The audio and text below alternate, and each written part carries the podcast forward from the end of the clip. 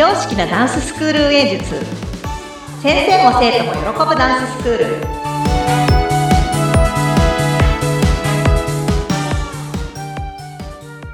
本気で踊り本気で学び本気で楽しむ幸せ製造工場。ケンケンダンスファクトリー。ケンケンこと伊予田智子です。よろしくお願いします。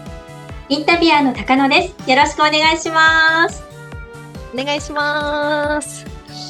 あのケンケンさんはもうたくさんやらなきゃいけないことがあってもうどうにもならないとかってそういうことありますか？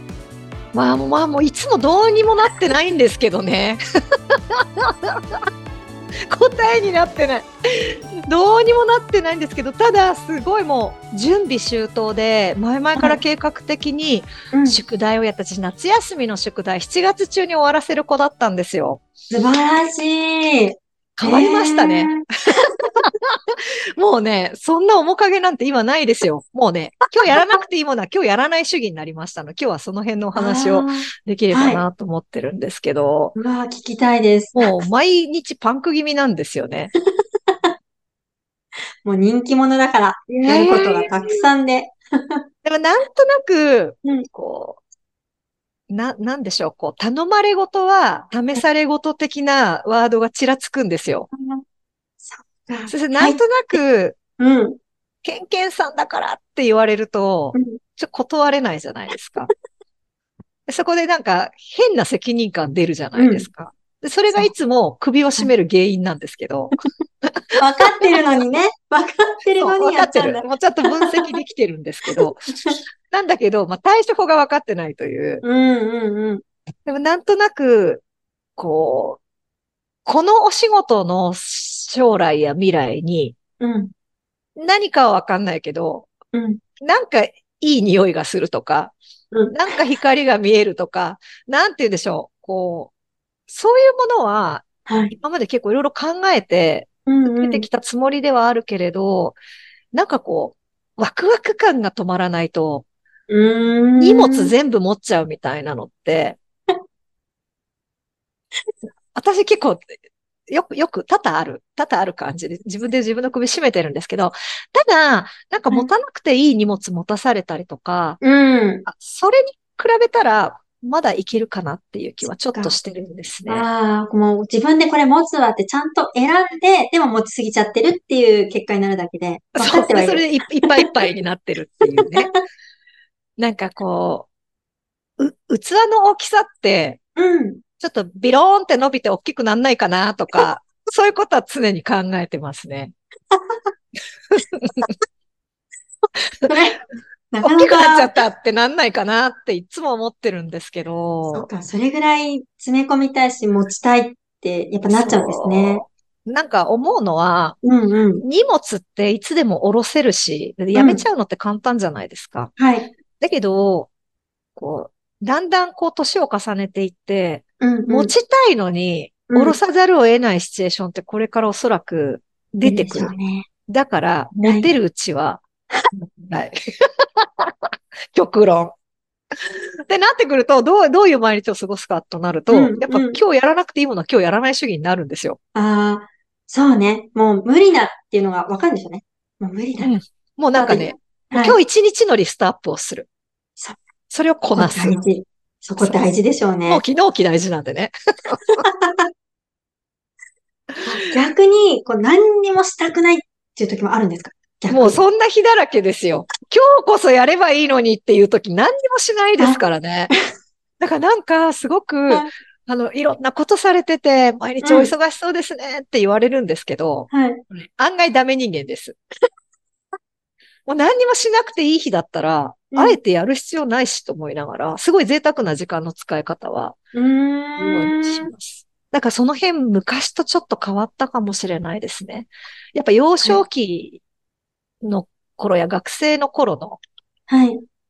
あ私のその毎日のこうルーティンだったりとか、えー、あの、生活ですよね。と、やっぱその、はい、会社員になってから、うん、ダンス一本に絞るまでのその時間の使い方。うんうん、で、まあ、スタジオが始まってから、そしてなんかこの数年での時間の使い方、なんかまるで別人かのように、うん。どんどん座右の銘が変わっていくみたいな。で忘れもしない 20代前半の座右の銘が粉骨最新だったんですよ。当たってばみたいな。すごくないですか ?20 代前半で私は粉骨最新という四字熟語をいつもノートに書いてたんですよ。はい。もうね、やっぱこうやってなんぼだろうっていう。そうなんでしょうね。それがもう、もうはい一気に、あのはい、他力本願に変わりましたからね。どう、どうなんでしょうこれ、みたいな。いや、あの、やっぱりみ、一回見極めたんでしょうね。うんやっぱり、やっぱりここ、ここまではできるけど、こっからはちょっと無理だっていうのを自分で見たんです。と思いますよ。もう優しいです、高野さんは。その言い方。要は、アホだったんですよ。私ならいけるかもしれないって思ってたんですよ、きっと。うんうんうんうん。なんか奮い立たせればいけるんじゃないみたいなのが、うんうん。やっぱ、ある程度の見極めをつけていかないと、はい。本当に大事なものを取りこぼすというところに気づいたんですよね。てか、取りこぼしちゃってたんでしょうね、おそらく。残念なんですけど。だから今後のね、今後の人生では大事なものは取りこぼさないように。はい。むしろ、むしろその、下ろさなきゃいけない荷物ってどれになるんだろうって考えると、やっぱりちょっっと、少し恐怖すら感じるというか、とやれる限りのことはやっぱ、一日一日一生懸命生きるのが、りやっぱ一番かなって考えると、ちょっと全然今日やらなくていいものはやらないし、今日やらない主義につながんないですけど、うんでも、やっぱり今日一日でやるべきことっていうのって、はいまあ、そこ集中できるので、はい。ものすごい集中力が高まりますよね。そう、そうだと思いますよ。やっぱ、ここは乗り越えなきゃっていう形でね、どんどん強い矢印になるでしょうからね。そうですよね。うんだからまあ、唯一自分の成長を感じられる部分があるんですけど、はい。なんかそれこそその、インストラクター始めたばかりの頃って、はい。一個のクラスの振り付けとか、はい。音楽選んだりとか、レッスンのこうカリキュラムを組む作業ですよね。それをね、やっぱね、何週間前からうん、こう準備を立てて、この日はここからここまでをこうやってやって、ああやってやってっていうのをすごい時間かけて準備してたんですよ。今だと多う分、あれですよ、その、あの、いい加減になったとかそういうことではなくて、うんうん。やっぱその内容と中身とかを普段からアンテナだけ貼っておいて、うんまとめることを、やっはい。ぱ数日でやれる。え。ー置いといて、はい。こっちの作業してから、うん。多分必要になったらそれをやるっていう、その一回でぐっと集中してやれる作業の効率はものすごく上がったなっていうのは、うーん。なんかスタッフの先生見てても思うんですけど、はいだんだんインストラクター長くなってくると、クラス2つ持ったり、ええ大丈夫になってくるんですよ。うんうんうん。最初はもう一クラス担当するのだけでももう、おっかなびっくりやってたのが、はい。なんか、二つに分けた方が、レベルが分けられるからいいかも、みたいな発言出てくると、うわ、はいすごいじゃん、みたいな。成長じゃん、みたいな。ねそう、大きな気づきですよね、それねだ。からやっぱりそういうところで、まあ自信つけていくっていうのもあるし、まあうん、うん今日やらなくていいものは今日やらない主義っていうのも、なんかうん、ある種、自分信じてないとできないじゃないですか。そう、そうだと思う。結局、やるべきこととしては変わらないですもんね。その量は変わらないけど。うん分散してどうするか、と、あと順序をどうするかっていうのをね、決めてう。まく。うん。私だったらできるっていう気持ちがやっぱどっかにないと、それって賭けじゃないですか。自分の作業だったらいいんですよ。うんうん。だけど、その、相手があっては、いそれまでに何しなきゃいけないっていうものがうん。あったとしたら、まあ、うん即興的なものでいい場合もあるけど、うんうんや。っぱりいろんな人たちが関わってることだから、うん。やっぱある程度のね、こう準備って必要じゃないですか。うん。なんかそこはすごく大事だなっていうふうに思いますね。そうですね。いや、でも、それをちゃんと見極めて、今日はやらなくていいスイッチポチって押している伊予田さんも、私は理想的だなと思います。ありがとうございます。でも、割とね、ダメなんですよね、休日が。もう今日やればいいのにっていう日にやらないんですよ。どう思いますこのスイッチの入らなさというか。もう本当にあの、もう、やればできる子って私のためにある言葉だなって本当に思うんですけど、なんかね、自分でスイッチ入れられないんですよ。うんうんうんうん。意外とエンジンかかってる時って、はい。かける瞬間分かってないんですよ。ももうね、かかってる状態。そっか、助走、気づくと常に助走なんだ。なんかもう走り出しちゃってるみたいな。だけど自分でコントロールできてないんですよね、おそらくね。うんうんうん何か、その辺って。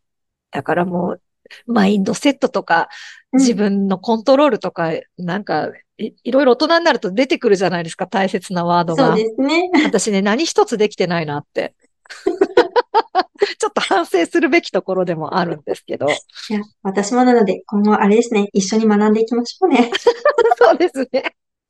で、なのでまあちょっとその日々精一杯やるっていうことはまあうん。大切には大切なんですけれどうん。も、やっぱりあれですよね、その日々のミッションをこうクリアにしておくっていうのもすごく大事だなと思って、それはそれで結構やることたくさんあったりするので、まあ今のいろんなアンテナ持ってないといけない自分にとっては、はい。まあ今の現状としては、まあこのやり方が割とベストなのかなっていうところなんですけど、わかんないい。です。あの、1年2年経ったらまたちょっと考え方全然変わってるかもしれないですし、ちょっと座右の目がもうギャンってこう変わってなければいいなって思うんですけど、ちょっと変わりすぎだったなって今振り返ると、うんうんうんうん。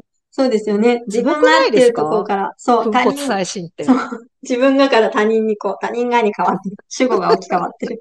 いやいやいやいや、もう本当もういる位置違いますからね、全然ね。